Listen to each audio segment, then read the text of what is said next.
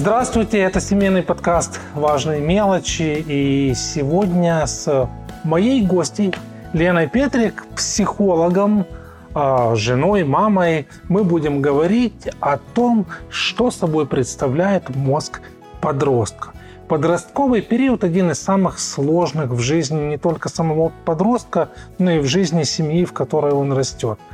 Вы, как родители, например, готовы там предложить ему я не знаю, обучение в Великобритании, а он соглашается только на Канаду. Я, возможно, немножко утрирую.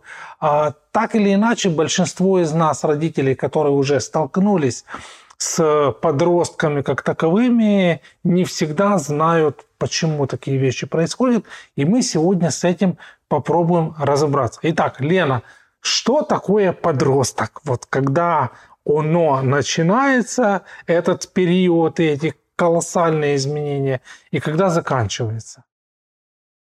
Допуст, э, допустим, мы еще можем сказать «оно», Хотя э, это при, подросток, при подростках, конечно, это неправильно говорить «оно», потому что они считают себя личностями и уже такими зрелыми личностями, вот. Э, хотя на самом деле э, это не так, потому что на то и слово подросток э, подрастающий. Подрастающий. Он в процессе, Он в процессе становления, но э, тело его даже может выглядеть как взрослое, как тело взрослого человека. Но на самом деле потому и существуют эти три периода подросткового возраста. Это ранний подростковый возраст, начиная с 11 лет – вот. Средний подростковый возраст – это уже 15-16 угу. лет. И уже старший подростковый возраст – это уже 18-19-23 года. То есть... Потому что вот сейчас очень размытое понятие старшего подросткового Вот возраста. раньше я просто вспоминаю свое обучение в педуниверситете, и я помню, что градация была чуть меньше. Ну, то есть, по крайней мере, вот этот верхний порог, который мы теперь называем старший подростковый возраст, он был немного меньше. Это объективно произошли какие-то изменения в психологическом формировании личности. Почему раздвинулись эти вот Раздвинулись границы? эти границы, потому что сегодняшние подростки, они переживают разную социальную среду, угу. потому что сегодня больше оригинальности, больше оригинальных подходов в воспитании, а, больше разноплановых семей, э, культуры семьи. То есть если раньше это больше было более шаблонно, ну и где-то лучше даже для семьи, это было более понятно, более так э, устойчиво, да, Э, то есть все шли, как правило, в один детский сад, в одну школу. школу. Сегодня мы уже переживаем тут вот э, социальная школа, здесь школа э, лицей, школа гимназии, здесь профильная школа, здесь еще что-то. А здесь Раньше... вообще домашнее здесь обучение? Здесь вообще домашнее обучение, да. Здесь вот такая семья, здесь семья полная, здесь не полная. То есть раньше это больше было стабильность. Получается, что все вот эти названные вами факторы, они так или иначе влияют не просто на формирование личности подростка, но и на его восприятие мира, взаимодействие с другими и так далее. Да, и это еще не все факторы.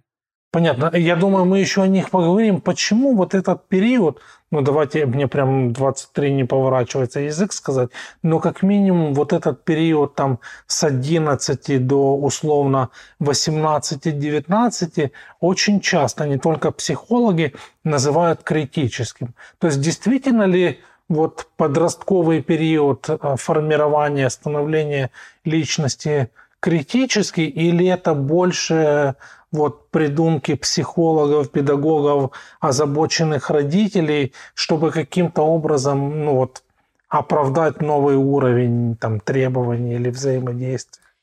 Э, Еще недавно считалось, э, и ученые делали исследования, что э, только из-за того, что расстройство или становление гормональной системы способствует вот этой критичности угу. возраста.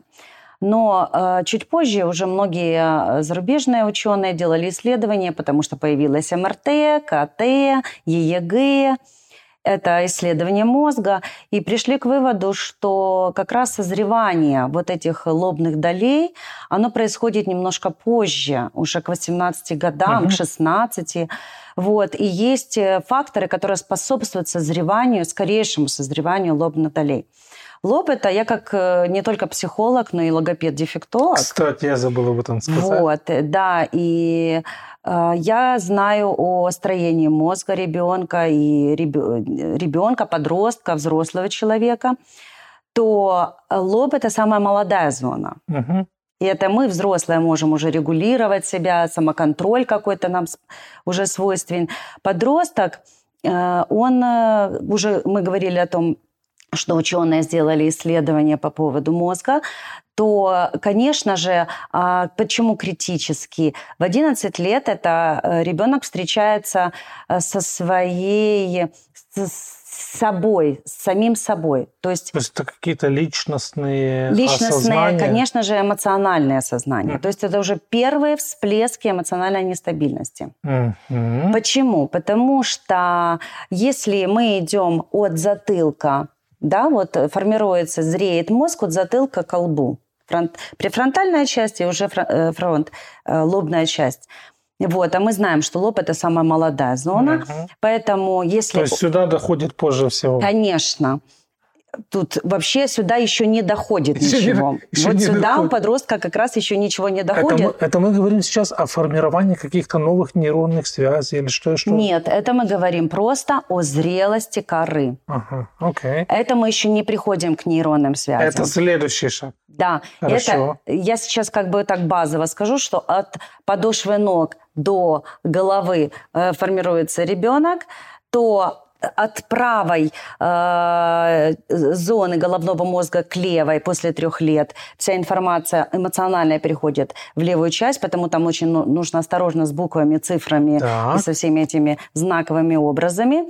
А у подростка в 11 лет как раз идет формирование вот этой эмоциональной части. Это лимбика, лимбическая система. И получается, что лимбическая система, знаете, она и выглядит так, как пояс – вот говорят в народе, распоясался. Вот распоясался. Это в прямом смысле слова лимбическая система, она выглядит таким поясанием.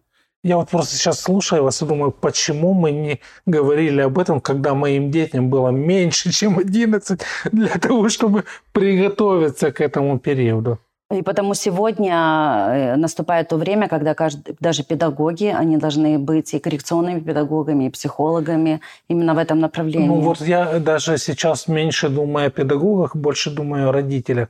Как было бы здорово, если у родителей э, было бы вот минимальное представление о том, что происходит на физическом уровне с их детьми, потому что физическое, получается, влияет на эмоциональное или как правильно сказать? Э, скажем так, физическое, да, конечно же, мы не можем отделить э, человека от его эмоций, от его социальной какой-то сферы, физической, э, интеллектуальной, да, это все целое.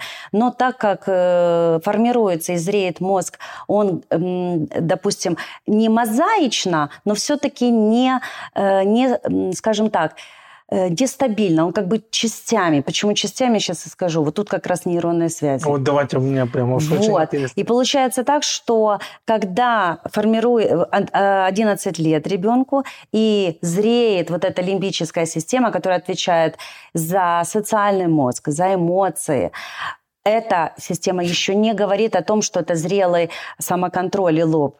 Но Дальше происходит зрелость предфронтальной зоны. А префронтальная зона – это Но ближе это, к Вот это уже это после 11.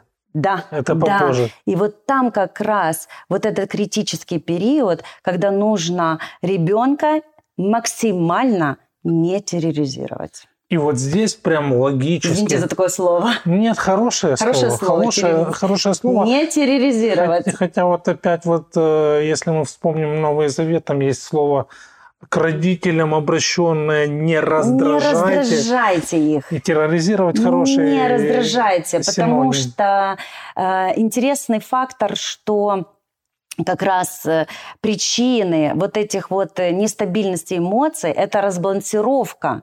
И это как сцепление с дорогой колес у автомобиля. Вот точно так же эта лимбическая система, она отдельно от лба сейчас. И это происходит связь этих функций постепенно. Особенно если ребенок сейчас в стрессе, подросток, он вообще ничего не понимает и не соображает, он не может принять решение. Я вас правильно вот понимаю, что вот эта чрезмерная подростковая эмоциональность эмоциональность, она обусловлена, э, я не хочу говорить недоразвитостью, но процессом формирования мозга как такового. Поэтому, когда там мы как родители даем какое-то оценочное суждение, то мы тоже не до конца честны, называя их там глупыми или недоразвитыми.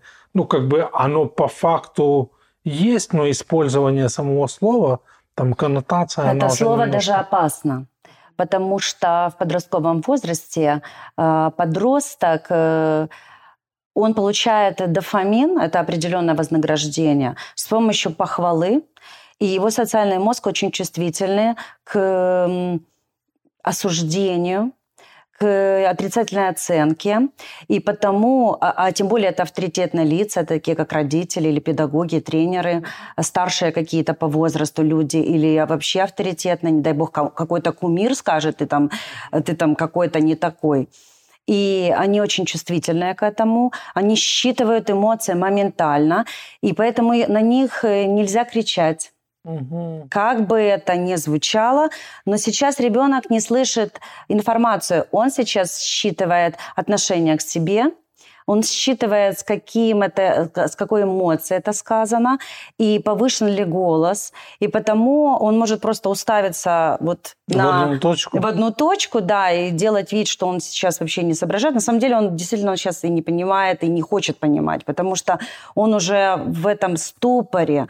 Он не, не, не, не хочет слышать, а просто уже барьер, и это стена между взрослым и подростком, если там повышается голос. Можно сказать, что вот именно в этот период формирования вот этой эмоциональной зрелости потребность э, подростка в том, чтобы быть принятым, гораздо ценнее или важнее, чем правильность его поступков, особенно ну, в плане оценки взрослых. А, да, потому что исследования ученых показывают, и это доказано на практике, что быть принятым, а мы только что говорили, что они считывают информацию, для них очень важно, что о них подумают. Для взрослого человека важно, что о нем подумают. 100%. А что говорить о подростке? Но исследования и опыты были проведены, когда э, как будто бы эффективное вождение за рулем преподнос... ну, подростку а, можно было включиться в вождение за рулем, фиктивное, а не настоящее. А, и подростку просто говорили, что в соседней комнате находится тоже подросток или группа подростков, которые сейчас за тобой наблюдают. И у тебя есть возможность проехать на желтый свет на большой скорости. И такой подросток выбирал проехать и рискнуть на большой скорости, а потому что, что ему важно произвести впечатление. Произвести впечатление, и ему очень важно, чтобы о нем сказали хорошо. Но если визуально он возле себя видел кого-то из родителей, обычно это мать, потому что это эмоционально ближе обычно, ну, это обычно, есть исключения, есть папы более эмоционально близки, то ребенок, что интересно, контролировал себя, подросток. Потому что очень важно для мозга подростка, что кто-то из взрослых, которому не все равно, а почему-то тоже э, играла роль, что кто-то из взрослых это видит. Вот в этом плане, вот что мы как родители или что мы можем посоветовать сегодня тем родителям, которые слушают нас или смотрят, почему вот этот момент присутствия, давайте скажем, неформального в жизни ребенка куда важнее, чем э, то, к чему мы больше, наверное, склонны как родители, вот эти длинные нотации, которые мы любим читать, э, доносить с самыми лучшими побуждениями. Ну, мне кажется, очень часто происходит такое, у нас намерения хорошие, но в результате не превращается во что-то другое. В результате получается давление, прессинг, контроль и нотации. А всего только нужно быть рядом, быть в курсе событий, стараться быть в курсе событий, быть доверительным лицом и быть взаимопомощью, взаимопартнерстве таком. Я тебе помогу, я знаю, что своим подросткам, детям я говорю, ты сейчас просто не понимаешь. Просто доверься, вот послушайся. Просто ты сейчас не понимаешь не потому, что ты какой-то не такой, ты плохой или глупый, или... а просто это нормально, что ты этого не понимаешь. Но я была в этом возрасте, и я похожую ситуацию уже проходила. Просто послушайся. Так как я дорожу отношениями со своим ребенком, и он дорожит отношениями со мной, мы не хотим портить отношения. Я тебя люблю, и ты меня любишь. Хорошо, я послушаюсь тебя в этом. И в то же самое время я даю свободу, если ты не захочешь принять мою точку зрения, хорошо, ты имеешь право выбора. Вот такая прям идеальная мама выглядит как... Или это, это тоже... было не всегда это так. Был, это был процесс, правда? Конечно. Осознание. Конечно, ник- никто еще не родился. Смотрите, какое утешение может быть вот для тех родителей, которые расстраиваются, и наверняка и вы в своей а, консультационной практике сталкивались с ситуацией, когда родители, отчаявшись, говорят, мы потеряли связь, я ему больше не нужен или мы ему больше не нужны. То есть на самом деле действительно ли есть потребность у подростков в присутствии родителей, а, и есть ли у нас какое-то утешение для отчаявшихся?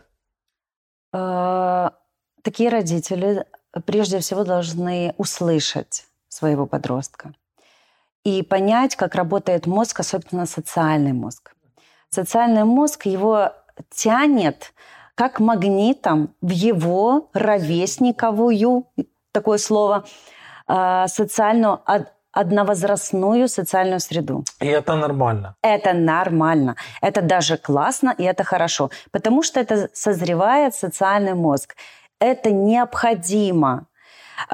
Что общего да, у 40-летней тети с 12-летним э, парнем, да, вот чужие люди, например. Потому что это совершенно разный возраст. Разные а что уже говорить о подростках, которые э, их и, как магнитом тянет. И они очень слу, прислушиваются к мнению своих ровесников. Они очень интересуются мнением. Но это пройдет. Это пройдет. Да, это где-то даже опасно, потому что чему может незрелый мозг научить такой же самый незрелый мозг?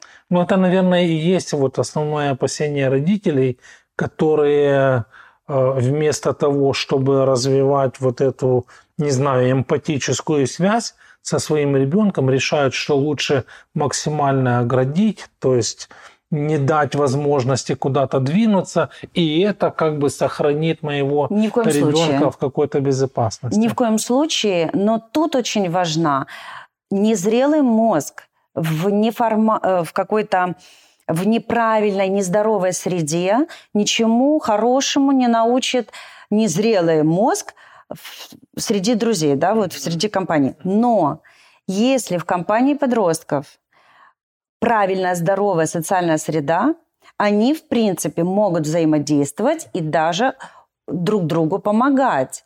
Поэтому задача... Даже не будучи до конца зрелыми. Даже не будучи до конца зрелыми, они даже где-то взаимодействуют, и это им очень полезно. Почему э, субкультуры, какие-то клубы, трени... спортивные секции, какие-то ну, опять же, субкультуры не те, которые там... Э, деструктивные. Деструктивные, да. А здоровые субкультуры, которые... Э, клуб здоровые... по шахматам, например. Да, пусть это будет интеллектуальный какой-то клуб. Пусть это будет... Кстати, среди таких групп очень редко буллинг, потому что у них одна цель, особенно если командная какая-то работа.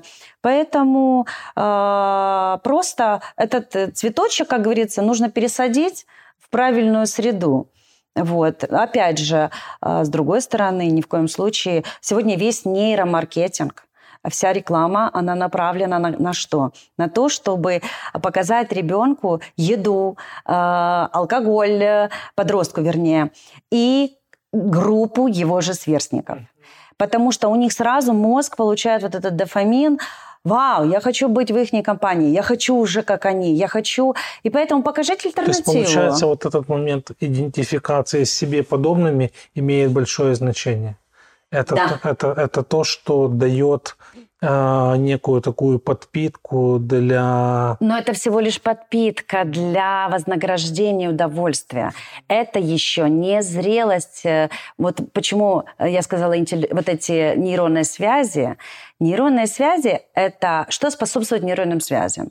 Это обучение, это развитие.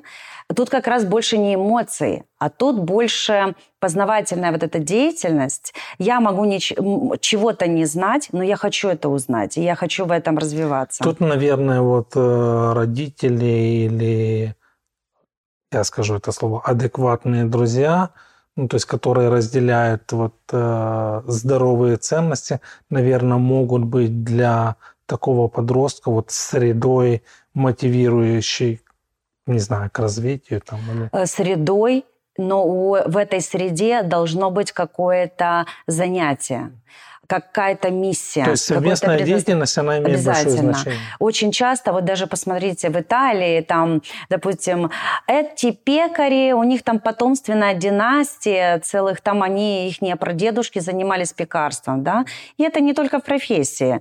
А, это может быть эм, в бизнесе, это может быть э, в каком-то служении, предназначении. Это одно какое-то общее дело, и вовлечен, вовлеченность детей в это дело не просто э, про, э, социальная среда, но еще и обязательно какое-то занятие. А, есть один момент, вот мы, подходя к завершению нашего разговора, о котором очень часто говорят и родители, и психологи, и, наверное, сами дети, потому что я слышал от близкого мне ребенка, который говорит, ну это же сейчас момент моей самоидентификации. Я не знаю тоже это слово. А, насколько нам, как родителям, нашим слушателям, зрителям, важно понимать, что ребенок, подросток, вот в этот большой такой продолжительный период, он и начинает идентифицировать себя как отдельную от родителей личность. Отдельную от родителей или личность. Еще, или еще не, не до конца это. А, а это подросток думает, что он отдельная да, да, да, от родителей да. личность. Он не просто думает, он даже Родители, говорит об этом. Да, он говорит об этом, это круто, что они об этом говорят. Да, да, да. Значит, они э, зреть будут дальше и самоидентифицироваться. Процесс уже начался, он идет. Э, нам, как родителям, важно, да, хорошо, согласиться с этим и постучаться в двери, а не ногами их открывать. И разрешить им ставить пароль на телефон. И разрешить им иметь свои границы. И разрешить им чего-то не договаривать нам. Вот эта свобода и доверие, она, наоборот, способствует э, такому, знаете, ну не контролю, а дружественным уже отношениям, когда подросток видит, что он в некой свободе, но это такие, знаете, скажем, не свобода даже, а он имеет право на границы, договоренность. Да. Мы живем в одной семье, но будь добр, приходи вовремя, потому что мы все ложимся там хотя бы в 11, да. И потому что уже как бы после 18 лет ты не можешь сказать, а ну, ну, ну, там приходи, а ну делай то-то и то-то и то-то, потому Хотя, наверняка у нас э, кто-то бы спросил, а вот до, как, до которого возраста или до какого возраста можно ставить вот эти вот ограничения? У всех индивидуально. Один, э, опять же, э, есть вещи, которые способствуют зрелости. Это нейронные связи, там, где происходит вот это обучение. Обучение, если его применять, оно делает такие борозды, мозговые борозды, и чем глубже вот эта борозда, из нее очень сложно потом выйти. Она потом, если она на практике применяется, потом идет отсечение отсечение определенных э, нейронных связей. Отсечение – это если человек ими не пользуется. То есть ребенок учился, учился, учился, нигде, нигде не, не применяет, он, это все отсекается и забывается. Тут как раз и опасные вот зависимости, и всякого рода рискованное поведение, потому что э, именно вот эти борозды, если э, зависимость, допустим, уже там больше года, двух лет, то вот эти борозды, они делают очень глубокий след в, мозг, в мозговой ткани. Ну, мы про зависимости поговорим в другой раз. А, но хорошо. Я, вам, я хочу вот вас поблагодарить за то, что э, вы сказали о важном моменте. И для всех наших слушателей, для всех наших зрителей хочу сказать, вот э, если забыли, переслушайте, пересмотрите еще раз сначала – вот. Но давайте будем учиться уважать границы а, наших подростков, уважать их как личностей и быть с ними, как вы сказали, во, во взаимодействии, да, быть с ними готовыми к разговору. Это семейные мелочи, э, важные мелочи, семейный подкаст и наша гостья э, Лена Петрик. Сегодня мы говорили о том, как устроен мозг подростка. Подписывайтесь, лайкайте, делитесь и до новых встреч.